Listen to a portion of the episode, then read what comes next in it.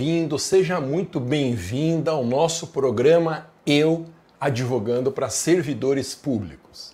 Meu nome é professor Alexandre Maza e nesse programa nós discutimos as melhores estratégias para, começando do zero, virar a mesa na advocacia tendo como clientes servidores públicos. E o tema desse nosso programa de hoje é como reintegrar um servidor público que foi demitido. Bom, a primeira coisa importante é a gente lembrar o que é a reintegração de um servidor. Reintegração é uma das formas de investidura em cargos públicos. O que significa dizer, é um dos mecanismos pelos quais alguém que está fora do serviço público consegue ingressar no serviço. Muito bem. A reintegração, ela acontece toda vez que nós conseguimos anular uma demissão judicialmente ou na via administrativa, nós conseguimos anular uma demissão e com isso fazer com que o servidor público volte para o cargo. Portanto, a reintegração do servidor é a anulação de uma demissão, anulação essa que nós conseguimos, quer na via administrativa, quer na via judicial. Ô Maza, e por que que reintegração de servidor público é uma boa oportunidade para quem está começando do zero entrar nesse ramo específico da advocacia em favor de servidor. Olha só, existem muitas razões para que advogar na reintegração de servidores públicos seja uma excelente oportunidade para quem está começando do zero e quer dar uma virada de mesa na advocacia. A primeira razão importante é que na reintegração de um servidor, o cliente público, né, o cliente servidor público, ele está numa situação muito grave ele perdeu o cargo dele, portanto, ele deixa de receber a remuneração e está em casa. Muitas vezes sobrevivendo à custa da ajuda de amigos ou parentes. Então a situação dele é muito grave e normalmente nós não temos dificuldade em conseguir a celebração desse contrato com o cliente servidor é até difícil, na maioria das vezes, o cliente servidor questionar o valor dos nossos honorários, porque a situação dele é extremamente urgente. Então, essa é uma primeira razão para ser uma grande oportunidade. Segunda razão é que os honorários costumam ser muito bons, porque o servidor perdeu tudo e ele vai voltar conseguindo receber uma indenização do período inteiro em que ele ficou afastado. Então imagina, um cliente que foi demitido ilegalmente do cargo após um processo disciplinar e que, e que ficou dois anos em casa. Um dos efeitos que a gente consegue nessa ação judicial é receber de volta esses dois anos em que ele ficou afastado. E isso é um valor muito representativo. Você imagina um servidor público que tem uma remuneração de 5 mil reais, que é uma remuneração média no serviço público brasileiro, se ele ficar dois anos afastado, ele vai ter direito a receber mais de 100 mil reais em valor histórico. O que, se a gente somar a juros e correção, dá um valor bem maior que isso. E com frequência, os servidores públicos, eles ficam mais do que dois anos afastados. É frequente que eles fiquem três, quatro e até mais anos afastados. E nessa ação a gente recebe de volta todos esses vencimentos que ele deixou de receber. Portanto, o valor é muito expressivo dos nossos honorários. Essa é a primeira razão para que quem está começando do zero na advocacia em favor de servidor enxergue a reintegração do servidor como uma boa oportunidade de negócio. Uma outra razão importante para a reintegração de servidor ser para quem começa da estaca zero na advocacia em favor de servidor, para que a reintegração seja uma grande oportunidade é que o rito do processo disciplinar está 100% regrado no estatuto do nosso cliente, na lei que rege o vínculo desse servidor. Em âmbito federal, por exemplo, o procedimento administrativo disciplinar ele está previsto no Estatuto do Servidor, que é a Lei 8.112.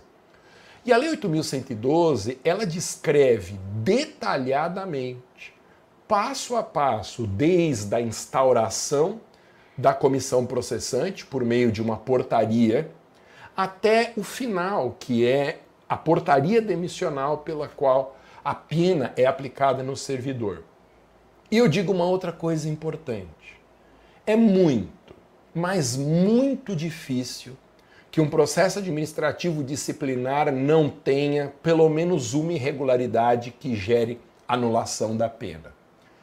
Para que uma comissão processante não cometa erros num processo disciplinar, porque o rito é rigorosíssimo, essa comissão tem que ser muito experiente. Então, em algumas cidades, costuma existir dentro de certos órgãos uma comissão processante, que é uma comissão fixa que fica o dia inteiro só tratando de infrações disciplinares. Aí existe um know-how, existe um conhecimento diferenciado, uma experiência dos membros da comissão, mas isso ocorre em pouquíssimos casos. Na maioria das vezes, a comissão é nomeada especificamente para apuração daquela suposta infração.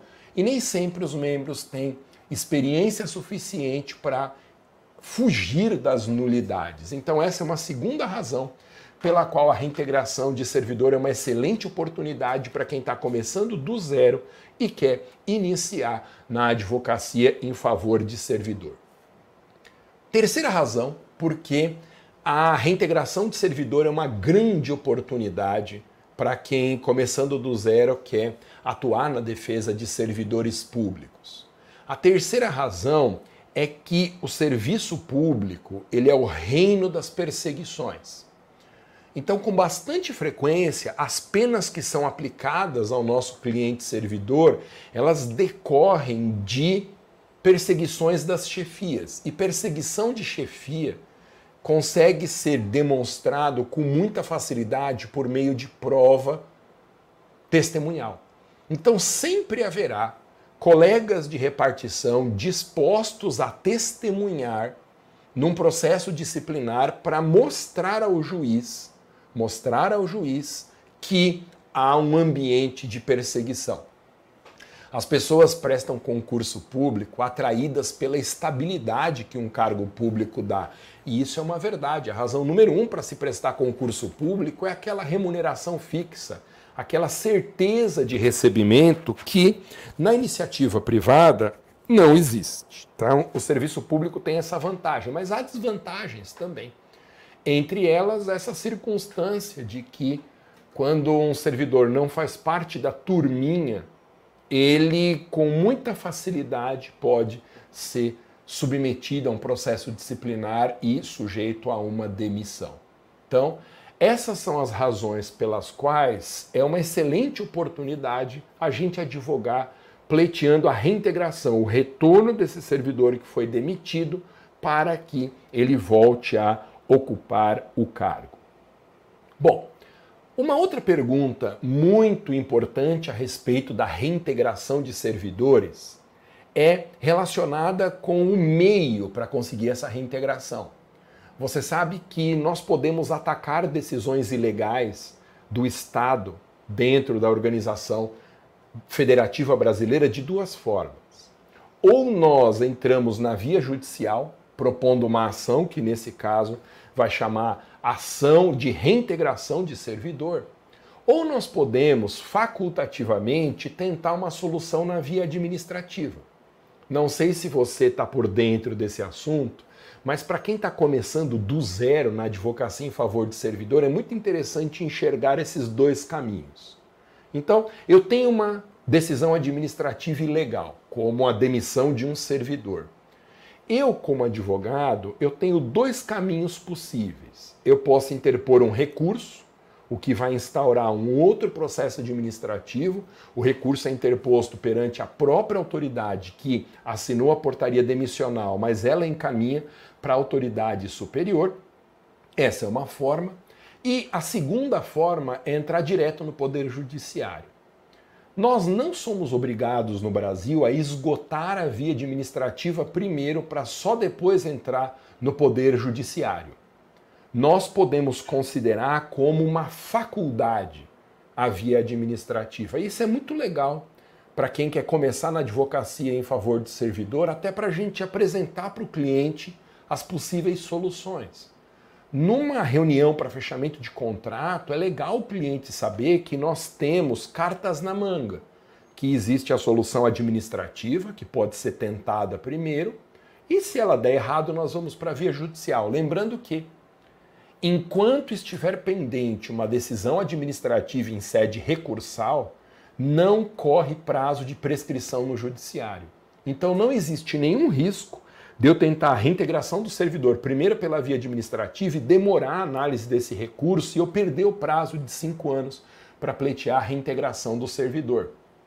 Entendeu? Então, o processo administrativo é sempre uma opção que precisa ser avaliada no caso a caso. No entanto, o caminho que eu mais recomendo para a gente conseguir uma reintegração rápida do nosso cliente é de fato a via judicial. Por várias razões. A principal delas é que, nesse caso específico, a chance de deferimento de um recurso administrativo anulando a portaria demissional não é uma chance grande. Por uma razão simples. Lembre que nos processos administrativos a administração pública ela é juíza e parte do mesmo processo. Então imagine um processo disciplinar. O nosso cliente foi acusado, por exemplo, de realizar uma manifestação de apreço na repartição pública. Não sei se você sabe, mas uma das infrações funcionais mais desconhecidas dos servidores públicos é justamente a proibição de dentro do ambiente da repartição pública haver manifestações de apreço ou de desapreço. O que, que é isso? É o servidor público expor as suas opiniões abertamente sobre questões políticas, questões sociais e até de outras naturezas. Então, supõe alguém que, sendo servidor público, entra na repartição pública e inicia o exercício de sua função com uma camiseta alusiva a um certo movimento político. Sei lá, favorável ao presidente da República, contrário ao presidente, favorável a uma outra linha política, ou então com um chapeuzinho alusivo a um movimento social, a um grupo identitário. Quando isso acontece, em tese há uma infração funcional. E essa infração funcional, em tese, pode também desencadear um processo disciplinar. O grande problema das infrações funcionais, como essa, realizar no serviço público uma manifestação de apreço ou desapreço, é que os tipos infracionais em processo administrativo são tipos abertos. Intencionalmente, o legislador descreve deveres e proibições do servidor com termos vagos para que, diante do caso concreto, a comissão processante avalie se aquela conduta deve ser punida ou não. A ideia do legislador de estabelecer tipos abertos não é uma ideia em tese ruim. Porque você imagina o seguinte: existe um tipo infracional na legislação estatutária que proíbe o recebimento de presentes dentro da repartição pública. Nenhum servidor público pode receber presentes dentro da repartição pública. Então veja, a conduta está descrita de forma aberta. É proibido receber gratificação, presente, qualquer coisa em troca do atendimento dentro da repartição. Obviamente que é um ilícito um servidor público receber um carro de presente por ter realizado ou deixado de realizar certo comportamento. Obviamente, essa é uma infração punível com pena de demissão, que é a pena máxima. Agora, eu te pergunto: é razoável nós demitirmos um servidor porque ele aceitou um pão de mel entregue por alguém que foi bem atendido? Isso acontece com frequência. A pessoa vai lá, é bem atendida, não sei se com frequência, mas eu já vi acontecer. A pessoa é bem atendida na repartição pública, o que nem sempre é uma realidade no serviço público brasileiro, ela quer agradar quem atendeu bem e vai lá e entrega um pequeno doce, um agrado, um pão de mel, sei lá. E o servidor público, por educação, aceita. Veja, a lei não distingue se esse presente cujo recebimento é proibido tem que ser caro ou barato. Ela só diz isso: aceitar presente é uma violação de dever funcional e se sujeita até a pena de demissão. Isso é razoável? Não. Isso não é razoável. Só que, se a chefia quiser, ela pode instaurar um processo disciplinar nessa hipótese de recebimento até de pequenos presentes. Então, sempre, quando a gente advoga para servidores, nós temos que lembrar os nossos clientes, especialmente dessas duas infrações funcionais que os servidores ignoram: proibição de manifestação de apreço ou desapreço dentro da repartição e aceitar presentes de qualquer expressão econômica, sejam baratos ou sejam caros. Então, o que, que o legislador quis quando ele descreveu tipos abertos? Que a comissão avalie o potencial lesivo de acordo, neste exemplo que eu dei, com o preço do presente, com a circunstância que ensejou a entrega daquele presente. A intenção do legislador não é ruim, mas esses tipos abertos criam um problema fundamental. A chefia, que é encarregada de instaurar o processo disciplinar, ela fica com uma liberdade muito grande de interpretar determinada conduta como sendo infração ou não. E com frequência, atente para isso com frequência, a opinião pessoal da chefia em relação ao servidor que está sendo acusado vai interferir na avaliação sobre o potencial lesivo da infração. Se é um servidor pelo qual a chefia tem apreço, se é um servidor pelo qual a chefia tem uma avaliação, do qual né, a chefia tem uma avaliação positiva, se faz parte da turminha ali que é, faz parte da turminha dessa chefia, é muito comum que a interpretação seja dada quanto ao caráter infracional ou não de uma conduta, seja dada favoravelmente ao acusado. Agora, se o acusado não fizer parte da turminha da chefia, se o acusado não fizer parte do grupinho ou tiver alguma diferença a acertar com a chefia ou por qualquer razão não agrada a chefia, há uma tendência de considerar a conduta como infracional. É uma liberdade enorme que a legislação acaba entregando à comissão. E isso dá margem para perseguições. Existe todo um movimento favorável à definição mais precisa das condutas tidas como infracionais do servidor. Mas para nós na advocacia, em favor de servidor, isso é um argumento que precisa ser usado a margem de liberdade que a lei dá para a definição se uma conduta é infracional ou não favorece perseguições. E o que, que uma perseguição viola? Um comportamento de uma chefia que reiteradamente pratica assédio moral, às vezes até assédio sexual em relação a determinado servidor, isso caracteriza o quê? Isso importa na violação de diversos princípios administrativos. Uma perseguição, em primeiro lugar, viola o princípio da impessoalidade. A administração pública deveria ser o reino da impessoalidade. A ideia de que a administração tem que considerar que servidores e particulares não tenham rosto. Essa é uma ideia muito legal que a professora Maria Silva Zanella de Pietro ensina.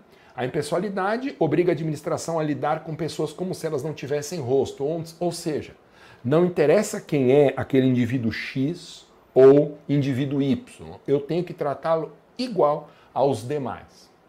Então, o princípio da impessoalidade é o primeiro violado. Depois tem o princípio da finalidade. Por que, que o princípio da finalidade é violado numa conduta persecutória dentro do serviço público? Porque os poderes que a lei dá à chefia são atribuídos para a defesa do interesse público e não para a efetivação dos caprichos de uma chefia. Eu tenho observado e sempre digo isso toda vez que eu tenho oportunidade, que especialmente em carreiras policiais, e isso vale também para as Forças Armadas, a gente precisa ter uma atenção redobrada às perseguições de chefia. Não que as polícias e quem faz parte das Forças Armadas não possa cometer infração funcional. Não é isso que eu estou dizendo. O que eu estou dizendo é que o caráter hierarquizado da estrutura da polícia e das Forças Armadas favorece violação de impessoalidade. Porque é só a gente pensar um pouco. É, você pega, por exemplo, a hierarquia da polícia militar, vai. Na base de hierarquia nós temos soldados, é uma estrutura piramidal. É uma pirâmide porque quanto mais você sobe, maior a hierarquia.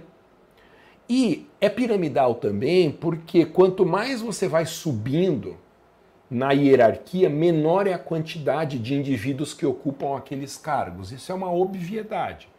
Existem mais soldados do que sargentos, existem mais sargentos do que subtenentes, existem mais subtenentes do que tenentes, existem mais capitães do que tenentes e por aí vai. E sempre que eu tenho uma carreira hierarquizada, existe uma pressão implícita para definir quem que vai subir os degraus. Haverá sempre uma natureza concorrencial na subida de patamares. E isso é muito complicado.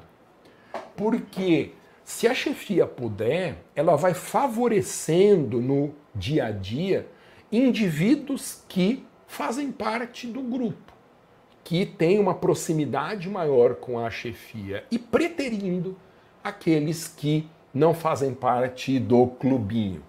Então, atenção redobrada às perseguições dentro do serviço público nas estruturas hierarquizadas das diversas polícias e também das Forças Armadas.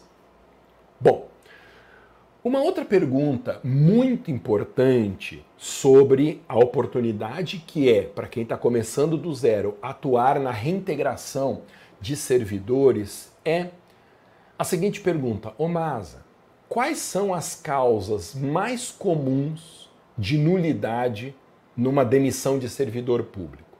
Quais são as causas mais comuns? Veja, eu não tenho, e eu acredito que ninguém tenha, números exatos a respeito disso. Não é uma questão estatística. Eu vou te passar o que eu sei da minha experiência, tá? Em primeiro lugar, como eu já comentei, a causa que eu considero número um que gera nulidade da demissão de serviços públicos é a perseguição.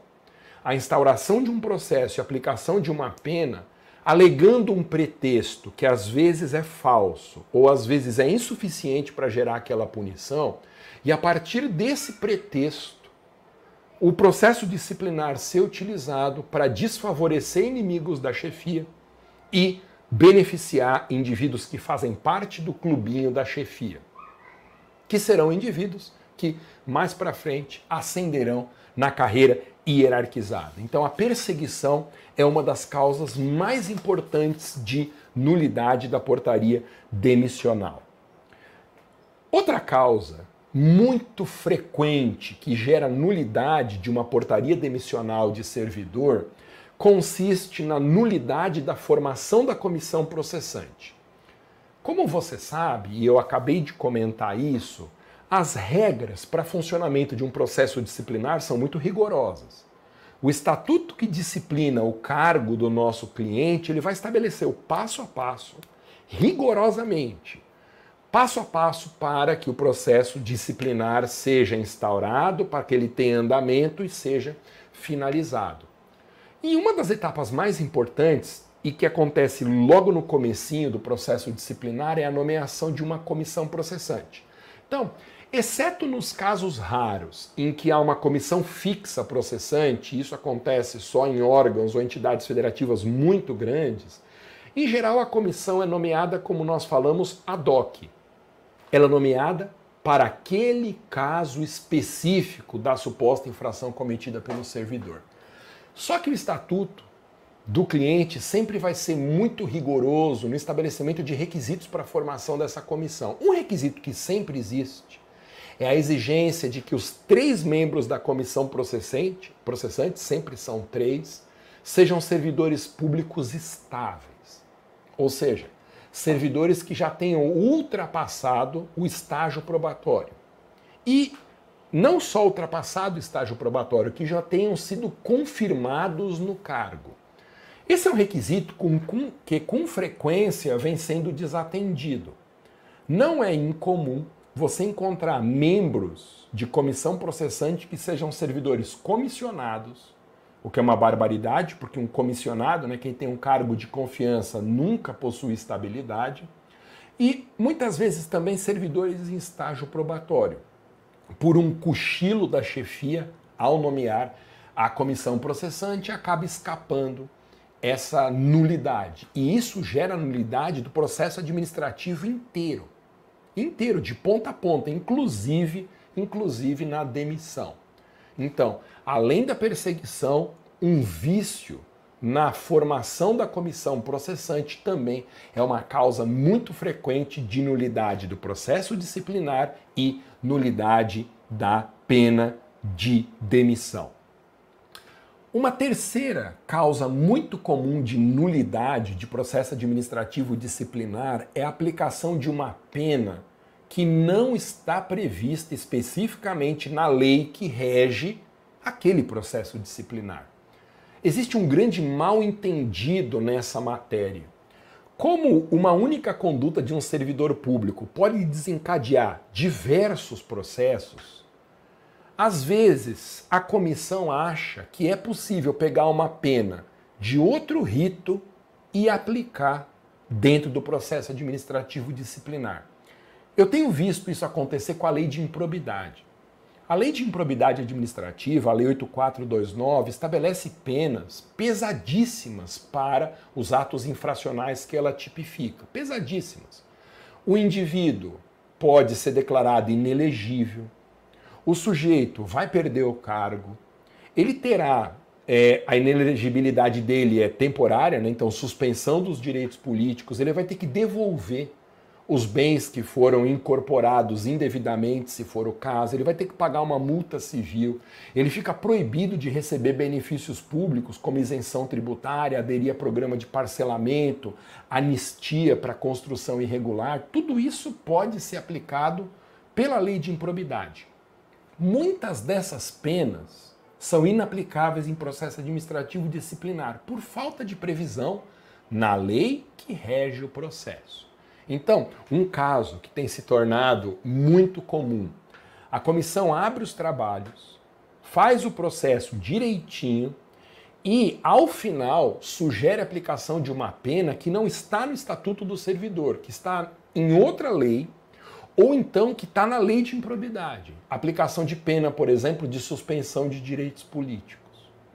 Ô Masa, mas se a conduta tiver duplamente tipificada, ou seja, ela for um ato infracional no Estatuto do Servidor e também um ato de improbidade, a comissão processante no processo disciplinar não pode pegar aquela sanção e aplicar, já que a conduta está duplamente tipificada? Não pode. Porque isso viola o princípio do devido processo legal. Entre outras exigências, o princípio do devido processo legal exige que a aplicação de uma sanção se dê somente entre as penas que a própria lei que disciplina a infração prevê. E não são muitas penas. Na verdade, é um conjunto bem reduzido de penas que a legislação estatutária admite que sejam aplicadas a um servidor. Em geral, isso pode variar de uma lei para outra. Há a pena de advertência, existe a pena de suspensão de até 30 dias, tá? que normalmente pode ser aplicada por sindicância, depois tem a suspensão por mais de 30 dias e finalmente a demissão. Essas costumam ser as quatro punições possíveis em um processo administrativo disciplinar. Então, uma causa muito comum de nulidade, como eu disse, é a comissão achar que essas penas são poucas, que nenhuma delas é adequada à gravidade do conduto e sacar uma punição que está em outra lei, diferente da lei que disciplina as infrações, os deveres e proibições do servidor e aplicar no caso concreto em processo disciplinar. Isso gera nulidade da demissão ou da pena aplicada. E nós, como advogados, nós temos a oportunidade de conseguir a anulação dessa demissão. Uma outra causa muito comum que gera nulidade de demissões em processo administrativo disciplinar é a violação da ampla defesa. Não é porque o processo é administrativo que eu não tenha que assegurar ao acusado a produção de todos os meios de prova admitidos em direito. Se houver a recusa pela comissão da produção de qualquer tipo de prova que tenha sido requerida pelo acusado ou por seu advogado, isso pode ensejar uma alegação de violação da ampla defesa e causar nulidade da aplicação da pena, especialmente da pena demissional, que é a mais grave de todas. Então, como eu disse, quando nós temos um servidor público demitido que aparece numa reunião no nosso escritório para discutir soluções e assinar o contrato, nós precisamos pegar a lei que disciplina o vínculo daquele servidor e analisar detalhadamente as etapas do processo disciplinar, porque é muito difícil, muito difícil que uma pena aplicada ao final de um processo disciplinar, não esteja maculada de algum dos vícios comuns, como perseguição, violação da ampla defesa, aplicação de penas sem previsão na lei específica.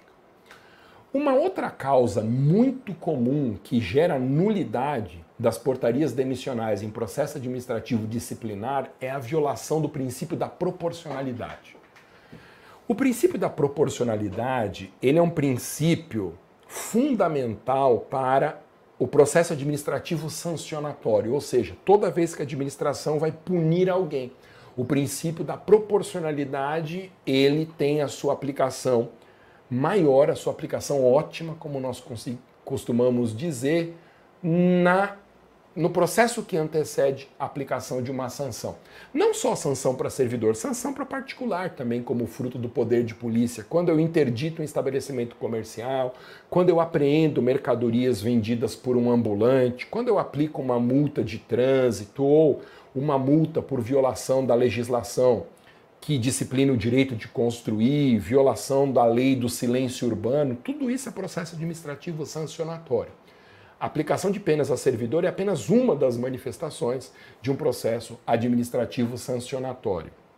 E o princípio da proporcionalidade, ele exige uma adequação entre a gravidade da conduta e a pena aplicada. A comissão processante não é livre para sugerir a pena que ela quiser diante de uma infração cometida pelo servidor ou supostamente cometida. Existem parâmetros legais muito importantes. Eu vou te dar um exemplo. Uma coisa, naquele caso que nós já vimos, é o servidor público aceitar como presente um carro ou uma casa por algo que ele fez ou deixou de fazer no exercício da função. Isso é uma coisa. Tem um potencial lesivo absoluto, porque ninguém receberia um presente desse porte de alguém que foi atendido se não houvesse quase que uma certeza de conduta irregular, ou que prevaricou, deixou de fazer uma coisa que deveria fazer, ou que fez algo que não teria previsão legal para aquela hipótese. Veja, se há uma conduta como essa, altamente danosa, enquadrada no tipo proibição de receber presentes no exercício da função, eu tenho que observar uma proporcionalidade para há um enquadramento nesse tipo quando o presente é um presente de baixo valor. Como eu disse agora há pouco, quando a pessoa aceita um doce, quando ela, é, quando ela aceita um pão de mel, alguma coisa assim. E é muito frequente que a comissão não observe a necessária proporcionalidade entre a gravidade dessas condutas e a pena que é aplicada. Então veja, eu não posso aplicar a pena máxima a uma conduta que não seja aquela que é potencialmente a mais lesiva possível para o interesse público. Então, se em dois processos disciplinares diferentes, pela mesma conduta, aceitar presente, só que um servidor aceitou um pequeno doce e o outro aceitou um carro, eu não posso ter aplicação da pena máxima nos dois, porque haverá uma violação da proporcionalidade. Pena de maior gravidade sempre tem que gerar a sanção de maior gravidade também. Agora, se a infração for de potencial lesivo médio, a pena tem que ser também de gravidade média. Se a infração for de baixo potencial lesivo ao interesse público, a pena tem que ser, se aplicada, uma pena também inicial na hierarquia das penas que a lei prevê. Sempre que você tiver atendendo um cliente que foi demitido do serviço público e você quiser anular essa demissão para obter a reintegração, analise a proporcionalidade, a gradação entre a gravidade da conduta e a pena aplicada, que nós chamamos a dosimetria. Porque um dos erros mais comuns cometidos em processo administrativo disciplinar é aplicar uma pena mais grave para uma conduta que não tem um potencial lesivo expressivo. Finalmente, Omasa, eu que estou começando do zero na advocacia em favor de servidores públicos, qual é o meio judicial que eu vou utilizar para conseguir a reintegração de um servidor que foi demitido irregularmente? Aqui tem uma dica importante. Quando nós vamos pleitear judicialmente a reintegração de um servidor, nós temos que, em primeiro lugar, excluir a impetração de mandado de segurança. Às vezes, na afobação ou até na falta de prática, o advogado vai lá impetra o mandado de segurança diante da absoluta ilegalidade da, da pena que foi aplicada. Mas o mandado de segurança não é o melhor caminho para a defesa do interesse do cliente, por uma razão simples. Eu, nesse mandado de segurança, não teria oportunidade de ouvir testemunhas.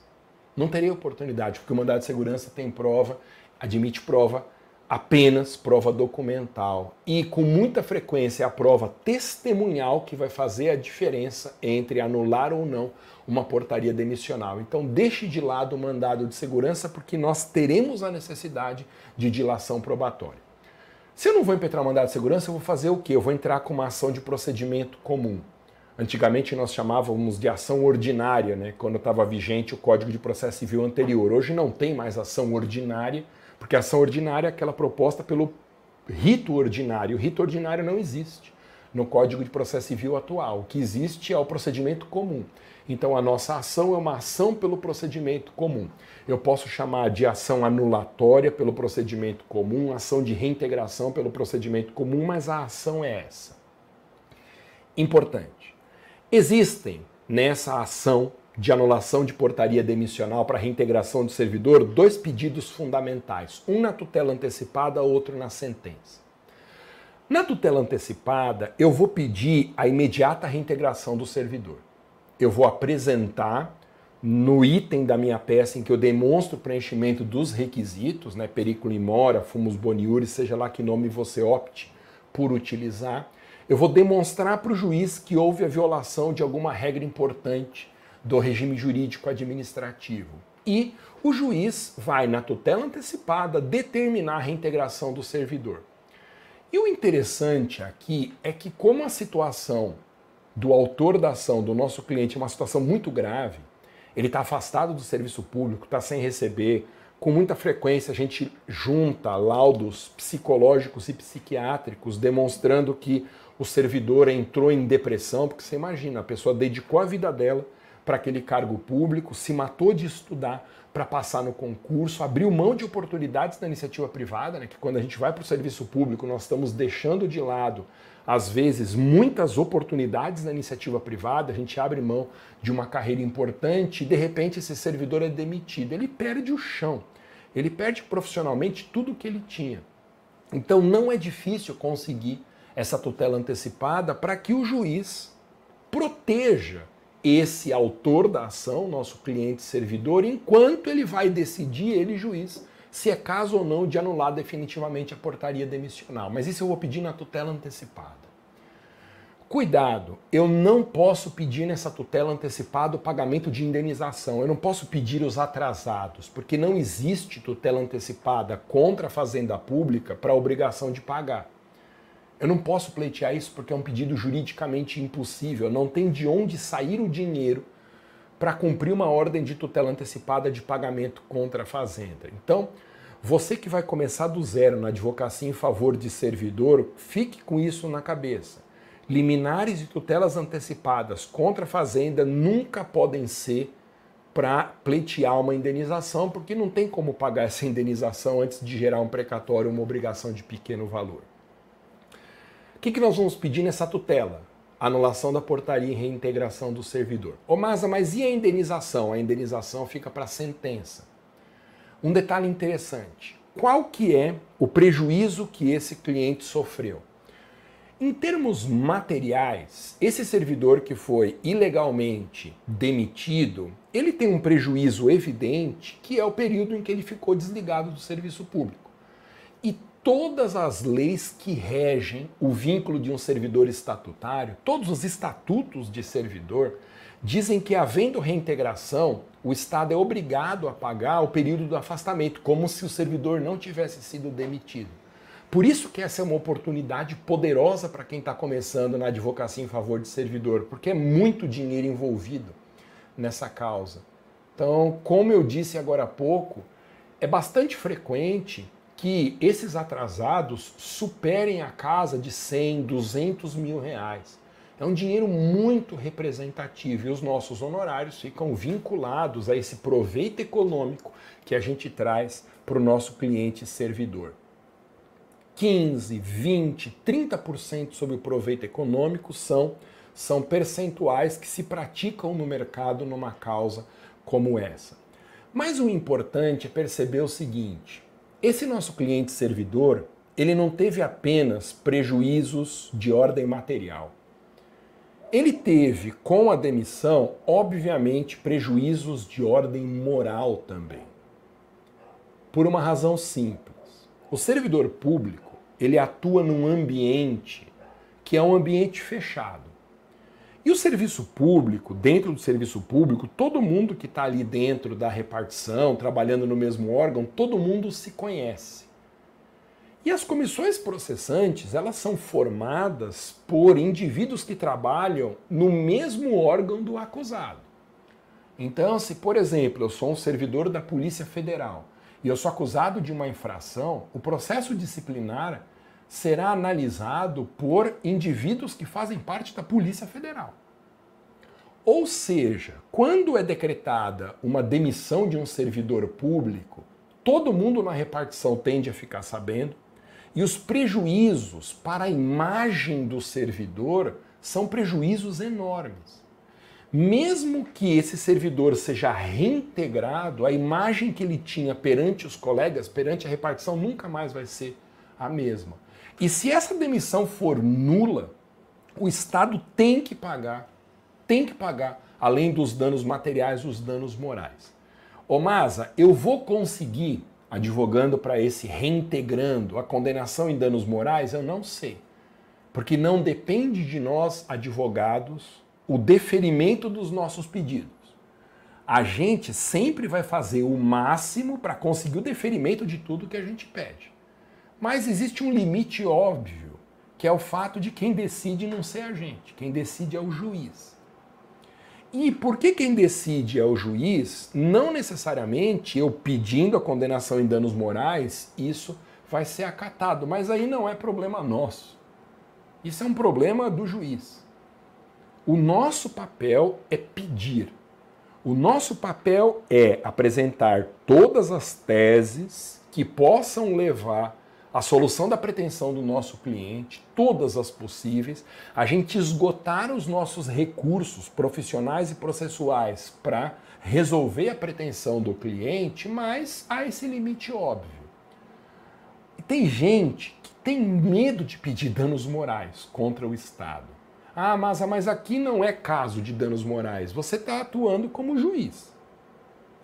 Se você está avaliando se esse pedido tem que ser deferido ou não, você não é advogado. principalmente se, principalmente se esse pedido for um pedido potencial do nosso cliente. Eu posso avaliar como inadequado um pedido da outra parte, na condição de advogado da contraparte.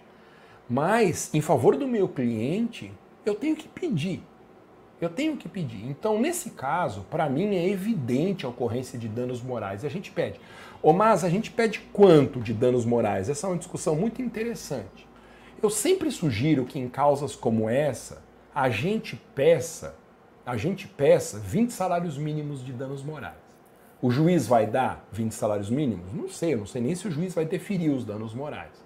Mas, em geral, a gente pede 20 porque o juiz tende a reduzir para 10. Isso é um padrão para reintegração de servidores públicos. Pede 20, porque o juiz pode reduzir para 10. Ou ele indefere ou ele reduz para 10. Dificilmente, num caso como esse, o juiz defere tudo que a gente está pedindo. Então perceba que eu tenho aqui a estratégia de todas as pretensões do cliente que precisa ser reintegrado. Na tutela eu peço anulação e a imediata reintegração e na sentença eu vou discutir o recebimento do período em que ele ficou afastado como se não tivesse sido demitido e também danos morais. Há um raciocínio muito curioso que às vezes eu vejo as pessoas fazendo em relação ao Estado, que é o seguinte: Ô Masa, o Estado não teve culpa desse prejuízo moral que o agente experimentou.